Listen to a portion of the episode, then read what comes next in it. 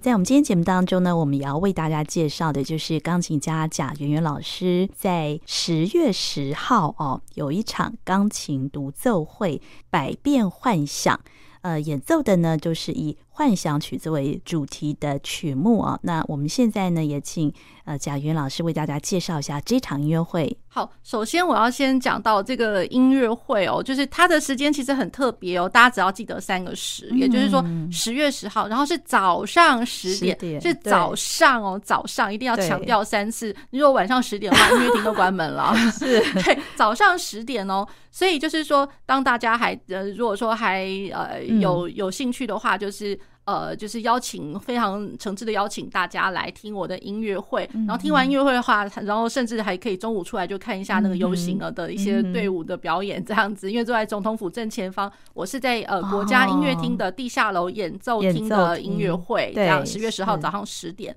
那然后呃，我这个呃音乐会的主题幻想哦，那其实就是指。幻想曲它其实有各种风貌，也就是说，我们呃从史上呃钢琴音乐文献上面呢，除了我们所熟知的 fantasy 的本身为这个标题之外，嗯、那个 fantasy 它有各种语言的不同的拼法，有 F 开头的 fantasy，、嗯、或者是也有呃德文开头或者 PH 开就是 PH 开头的 fantasy 这样子。嗯、好，那又加上了就是说呃，其实它可能标题不是 fantasy。那呃，可呃，比如说 fantasy 的这样子的写作的形态，因为其实它呃代表的就是一个架构上的一个自由自在哦，而不是说受到呃本来本来是什么曲式的一个框架。嗯，那所以了 fantasy 它有时候它会有一些就是比如说即兴的成分，或者是炫技的成分，或者说它这样自由自在的成分呢，它被镶入了像是比如说。呃，类似 fantasy 的 sonata，也就是说在，在呃贝多芬的那个第一次会看得到的，就是呃 sonata quasi fantasia，也就是他在他的那个作品二十七这一套作品里面，那我要演奏的是呃作品二十七之一的这一套。那然后它蛮特别，就是说每个乐章都会是 attacca 的形态，所以从一到终啊，就是呃就是不喘气的呀。对，是好。那然后呢，又或者是说。呃呃，以这个本身它其实看起来是 fantasy，可是它原本想要写成像是一个单乐章的一个 sonata，比如说像李斯特的但丁，但丁的读后感，它其实就是幻想曲，然后类似奏鸣曲的幻想曲这样子。对，所以光标题上面就可以蛮多万位的，蛮蛮很好玩的地方。然后又加上了啊，比如说本身我有弹了肖邦的 fantasy，嗯。啊，然后加上了呃 Scriabin 它有一个 fantasy，嗯，然后呢再来就是说。Oriental Fantasy by 呃 Balakirev，那大家可能听到就是哇闻之色变，就是因为其实呃最有名的那个钢琴家呢，他也会觉得说哇，这我根本弹不起来呀，这样子是非常难的，非常难的。他其实是呃来自他的素材是来自于就是说那个高加索地区的一些舞蹈，那舞蹈那其其中的一个舞蹈旋律哦，舞蹈旋律它就就就叫 Islamey。伊斯兰美的这个这个舞蹈旋律，然后再加上了，就是说中间有一段是另外一段舞，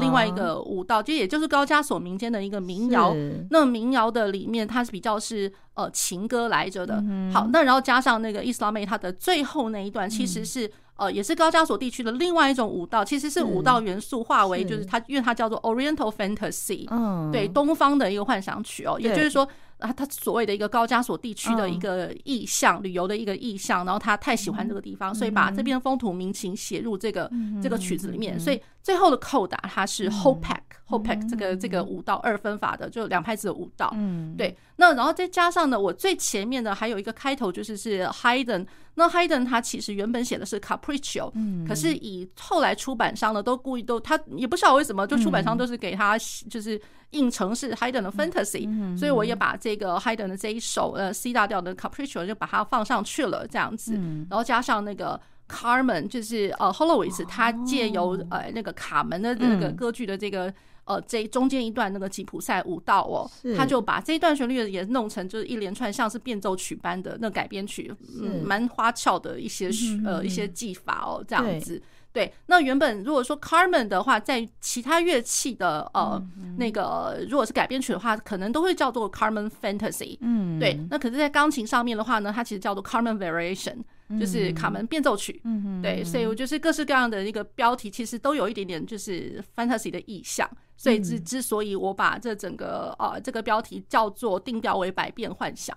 对，里面要挑战老师刚刚说非常最艰难的那个伊斯兰妹吗？这首诗是的，是的。哇，其实我觉得就是说伊斯兰妹的话，就是如果不要去想它的复杂的，因为我觉得如果说本身就已经在练习的时候去想说哦，它好难，它好难，那还真的会弹不好。那我会觉得就是说当时我因为他着迷，实在是因为各个曲子里面都有它很特别的一个地方。对，比如说像伊斯兰美的话，我会觉得。呃，因为 Balakirev 那个时候他就非常喜欢这个舞蹈旋律，那舞蹈的这个调调，那我老实讲，我也超级喜欢的。是，我是因为他是超级喜欢，所以你是因为喜欢他的那个舞蹈的旋律，对，所以就正因为喜欢，所以我也管他难不难，反正练了就是了。那所以老师是第一次研究这个曲子吗？这个作品对，其实是第一次。是啊，那反正我觉得就是说我弹的一定跟人家不一样，我不不想要去跟人家。标说哦，因为它很难，所以我要弹得飞快，表示我很超级，我很厉害。其实我根本不想要去呈现出这样子的一个意象。我觉得